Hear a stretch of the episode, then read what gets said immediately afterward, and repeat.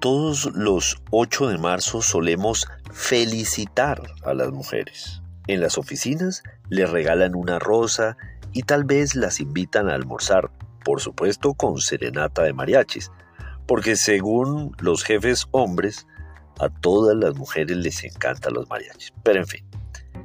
Sin embargo, muchas veces no pasamos de esas obviedades y por el contrario las inequidades continúan y sin que los hombres hagamos mucho por remediarlo.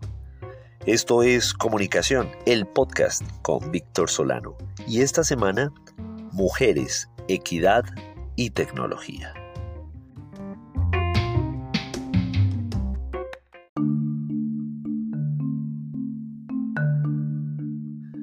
Bueno, para empezar, siempre deberíamos recordar que el Día Internacional de la Mujer no se celebra, se conmemora, ya que esta fecha nace de eventos muy violentos contra las mujeres. Fue en un marzo, precisamente el 25 de marzo de 1911, cuando se produjo un trágico incendio en la fábrica de Triangle Shirtwaist en Nueva York. Ese día fallecieron 123 mujeres y 23 hombres. ¿Y por qué? Porque no los dejaron salir del edificio. Este hecho tuvo una repercusión enorme en la legislación laboral de Estados Unidos y en conmemoraciones posteriores del Día Internacional de la Mujer. Por esta razón, tengamos presente que este día busca fundamentalmente reivindicar los derechos de las mujeres en nuestra sociedad y más en nuestra cultura santanderiana, donde históricamente hemos sido muy machistas. Y eso ha traído unas repercusiones terribles para el desarrollo no solo de la mujer, sino del territorio. Como lo he señalado en otras columnas, necesitamos que las posibilidades de acceder a formación en disciplinas relacionadas con la innovación, con la tecnología, por ejemplo, sean realmente asequibles y desde muy temprana edad para formar vocaciones que le permitan a hombres y a mujeres la libertad de elegir y no solo la posibilidad de conformarse. Ahí es cuando pienso que herramientas como las tecnologías de la información y las comunicaciones, las TIC, nos deben servir también para cerrar brechas de género a la hora de acceder a formación de competencias y habilidades, pero también para el momento de participar en la toma de decisiones. Por supuesto, los entornos digitales también se han convertido en escenarios para las violencias contra las mujeres, principalmente a través de terribles prácticas como el chantaje, el ciberacoso y los discursos de odio. Y ahí es donde a los hombres nos corresponde acompañar a las mujeres en la búsqueda de esas conquistas, en la batalla de la equidad, lo cual no solo debe competir a los movimientos feministas, sino a todos los seres humanos.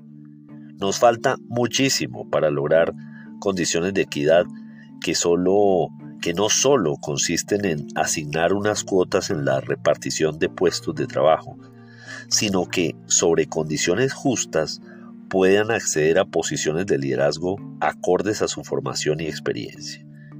Me gusta, por ejemplo, mucho esa tendencia de algunas empresas de solicitar los llamados currículums ciegos. Esto lo aprendí hace poco, debo confesarlo, pero me encantó.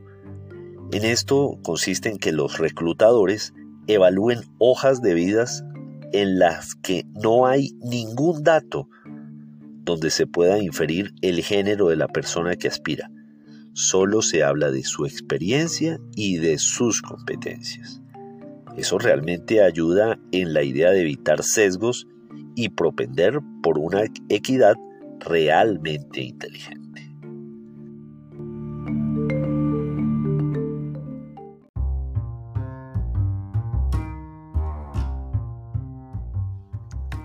Un abrazo enorme, cariñoso, respetuoso a todas las mujeres y un agradecimiento a los hombres que han entendido que las mujeres deben ser tratadas justamente con respeto y ser valoradas no solo por su belleza, sino por sus ideas, su inteligencia, libertad, valores, coraje, creencias, sueños, iniciativas, sus fortalezas y también sus fragilidades, sus emprendimientos y sobre todo por sus decisiones.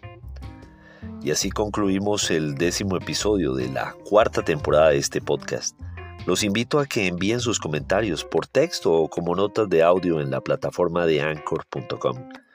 Recuerden que en Twitter soy arroba solano, en Instagram me encuentran como Víctor Solano Franco y que este episodio tiene su columna homónima en vanguardia.com y en las principales plataformas de distribución de podcast como Spotify, Anchor y Apple Podcast.